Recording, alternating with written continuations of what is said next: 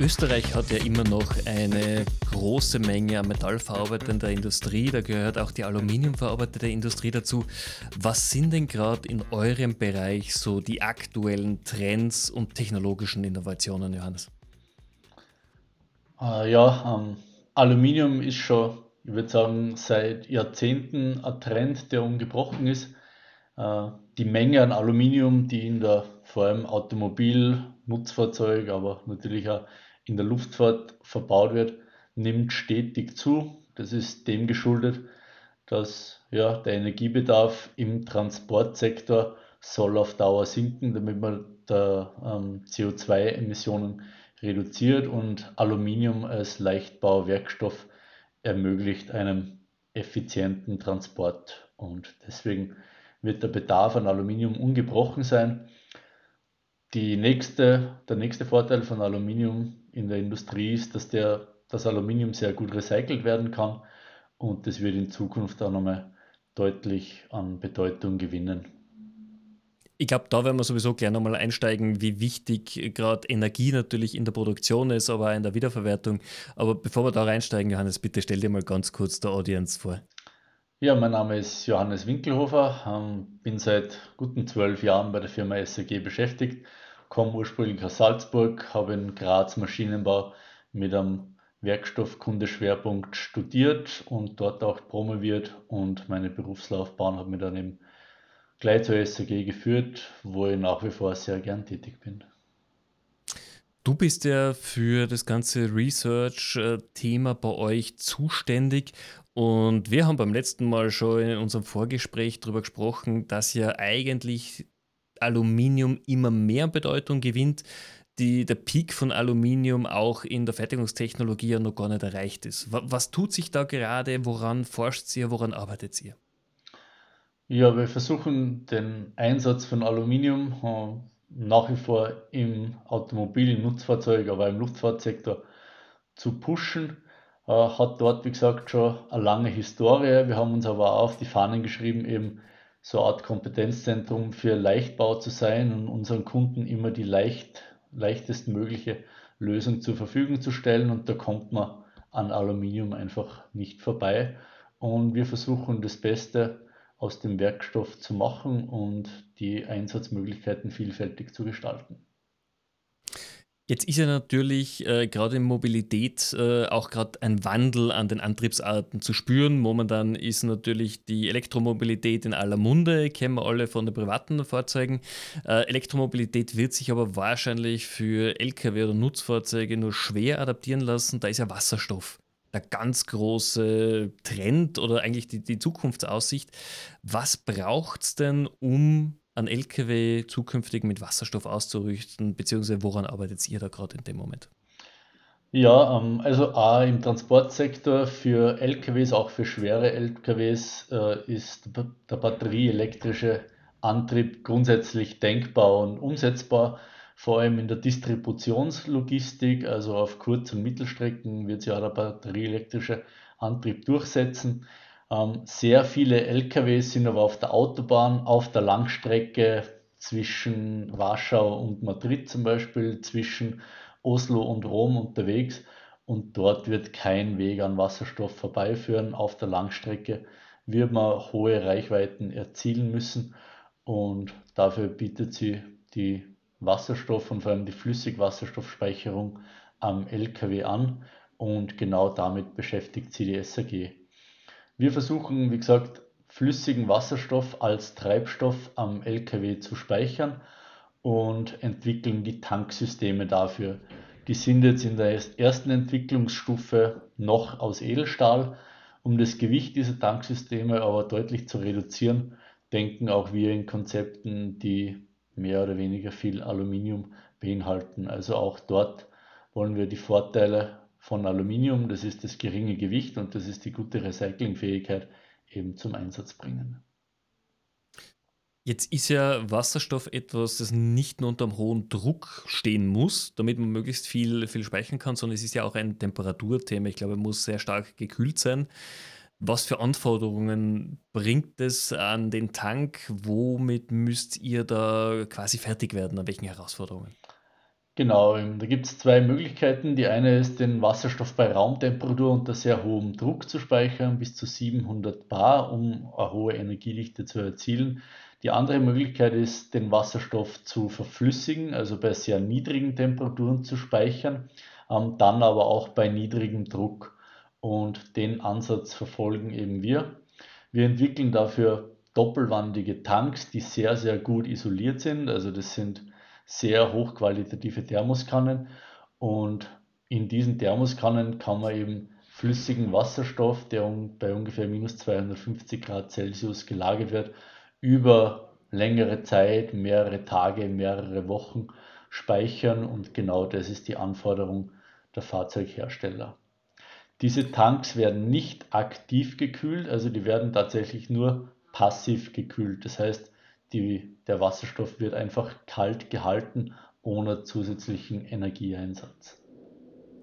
Das ist jetzt nämlich meine Frage. Äh, es gibt ja mehrere äh, Erwartungen, die dieser Tank dann erfüllen muss. Erstens mal ist natürlich Crash-Sicherheit. Da wirken ja bei Unfällen enorm hohe Kräfte ein. Mhm. Ich habe eine, eine, ein Gas, eine Flüssigkeit, die leicht brennbar ist.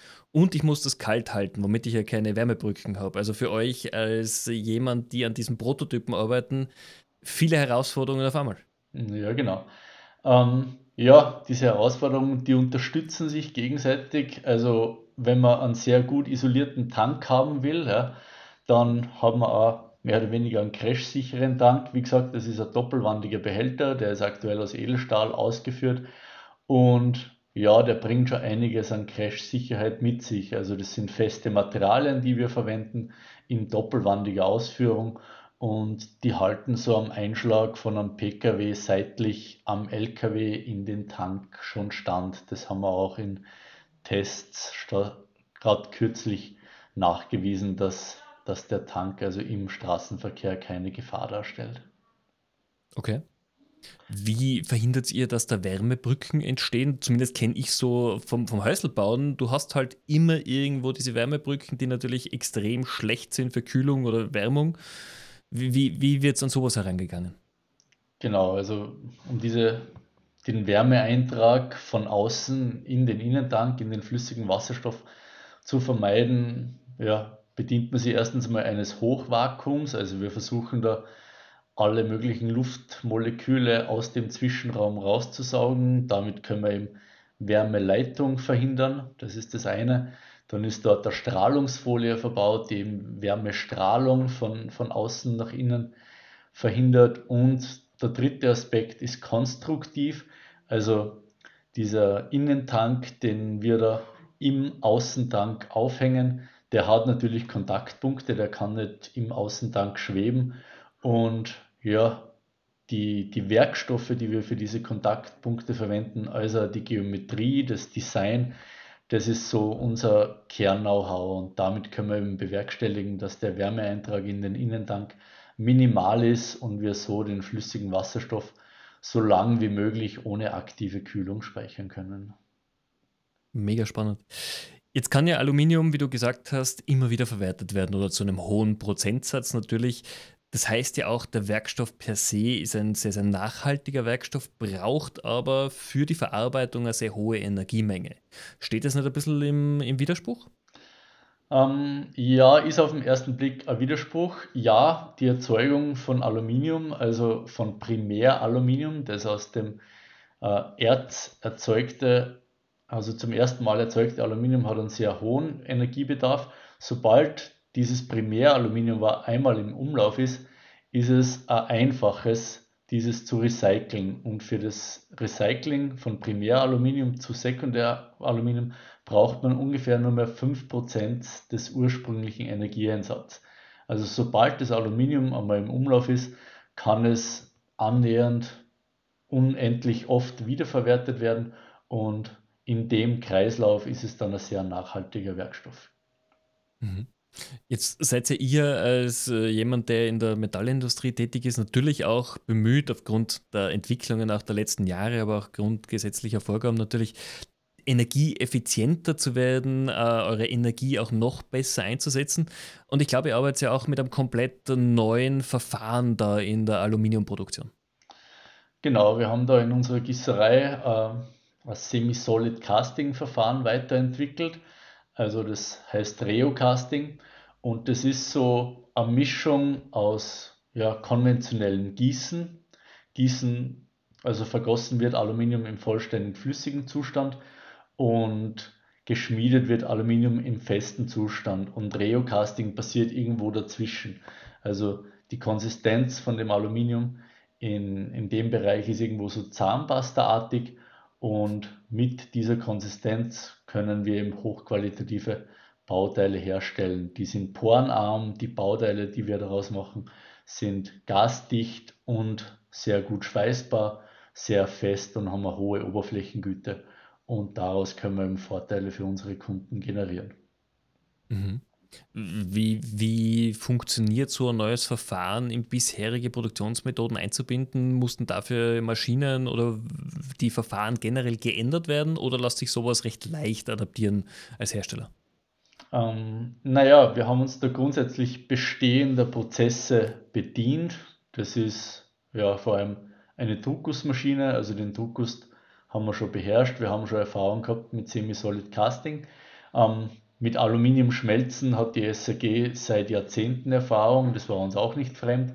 Und was noch dazwischen geschaltet ist, ist eben dieser Reo-Casting-Prozess und den haben wir tatsächlich selbst entwickelt und ich denke, das ist uns auch ganz gut gelungen.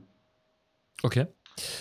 Ihr macht ja aber auch sehr viel Nachhaltigkeit, jetzt abgesehen von den Produktionsprozessen. Ich glaube, ihr habt eigene Kraftwerke, die, oder zumindest eines, das ihr auch betreibt. Ähm, wie kann denn aus deiner Sichtweise gerade die Industrie sich für die Zukunft aufstellen, um quasi auch nachhaltiger, grüner zu werden?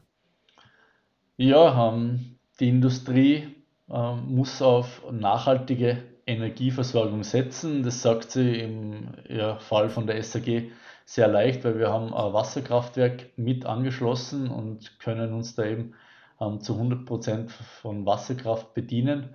Ähm, aber auch andere Betriebe können auf erneuerbare Energie setzen, vor allem die Photovoltaik. Ähm, ansonsten sind die eben auf den Energiemix im betreffenden Land angewiesen und der sollte so grün wie möglich sein.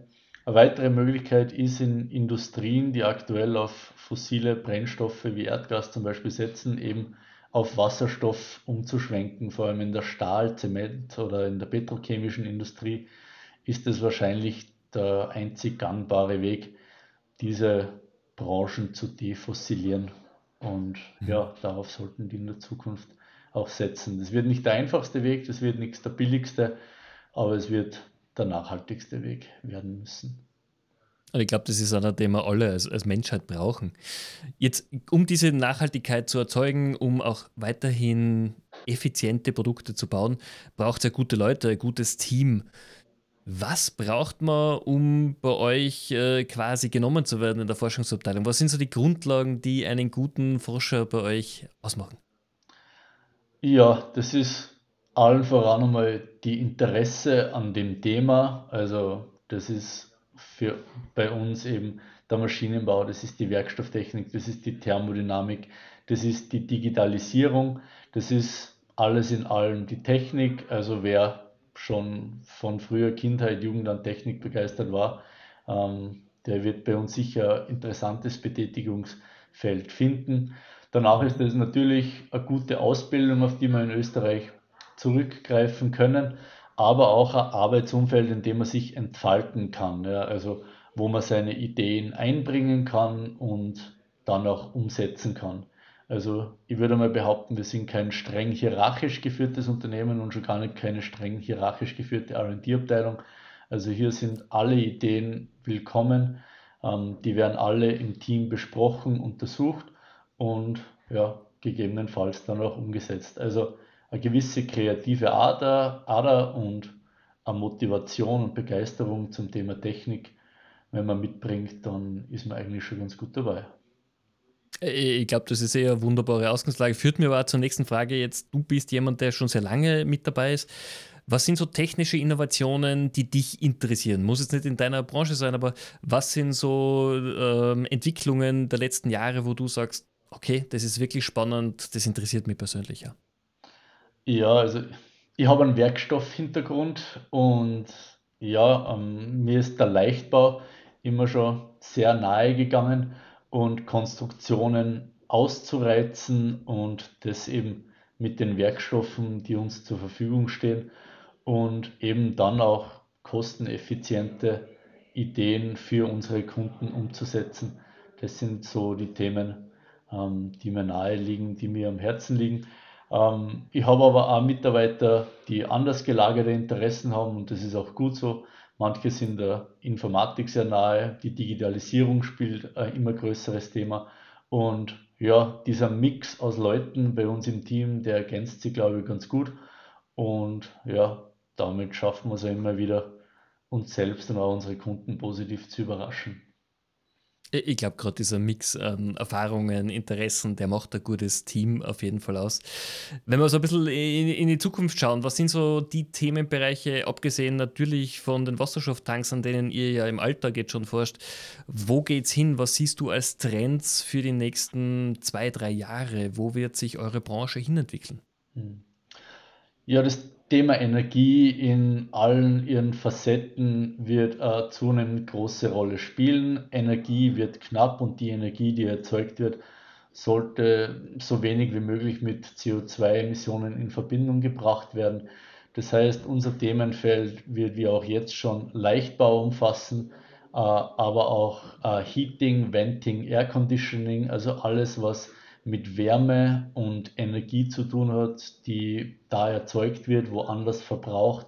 Energiespeicher sowie der Flüssigwasserstofftank, das werden so unsere Themenschwerpunkte werden. Wir sind aktuell der Transportbranche verhaftet und dort spielt Leichtbau eben eine große Rolle und Energieeffizienz und dieses Know-how wollen wir gegebenenfalls auch auf stationäre Anwendungen ausweiten. Das wären so unsere Schwerpunkte für die kommenden Jahre. Was wären so stationäre Anwendungen, wo das vorstellbar wäre? Ja, der Flüssigwasserstoffspeicher, den wir jetzt gerade eben für den schweren LKW entwickeln, der hat auch seine Berechtigung bei stationären Anwendungen. Also Wasserstoff über kurz oder lang zu speichern wird an Bedeutung gewinnen. Einfach deswegen, weil der Ausbau der erneuerbaren Energien in Mitteleuropa sehr schnell voranschreitet. Vor allem bei der Photovoltaik hat man dann sehr hohe ähm, Energiespitzen im Sommer und man versucht die dann so weit wie möglich in den, Inter, in den Winter zu bringen, um auch davon profitieren zu können. Und eine Möglichkeit, diese Energie zu speichern, wäre eben der Wasserstoff und da versuchen wir uns auch zu betätigen. Bis wann oder wie lange wird es dauern, bis sowas in der Industrie nutzbar einsetzbar ist im Alltag? Ähm, ja, da spricht man schon von mehreren Jahren. Also die Entwicklungszyklen in der Automobil-Nutzfahrzeugindustrie liegen irgendwo zwischen zwei und fünf Jahren. Für manche stationäre Anwendungen ist es noch deutlich länger, aber wir versuchen in der Entwicklung da natürlich vorzuhalten. Also Ideen, Lösungen, Produkte zu präsentieren, wenn die am Markt vielleicht noch gar nicht gebraucht sind. Das wäre eben der Anspruch seiner Zeit schon voraus zu sein. Okay. Jetzt ein bisschen zu dir äh, als Person. Du bist ja eben schon sehr lange mit dabei. Du bist jemand, der sich sehr auf dieses Forschungsthema hier eingelassen hat und das sehr stark vorangetrieben hat. Wie bildest du dich denn weiter, um bei Digitalisierung, neuen äh, Werkstoffthemen up-to-date zu bleiben? Wo holst du dir deine Inspiration? Ja, im Zuge meiner Tätigkeit bei der ja, Generierung von Ideen, neuen Konzepten, natürlich auf Fachliteratur, auf einschlägige Papers und Journals, aber auch online über entsprechende Foren, ähm, Newsletter, äh, über LinkedIn, äh, wo man halt technologische Trends mitbekommt und so am, am, am Zahn der Zeit ist. Also trotzdem der typisch digitale Mix einfach umzusauen. Wo, woran arbeiten Mitbewerber, Marktbegleiter und ähnliches? Genau, man kann sich dem ja heutzutage fast kaum mehr entziehen.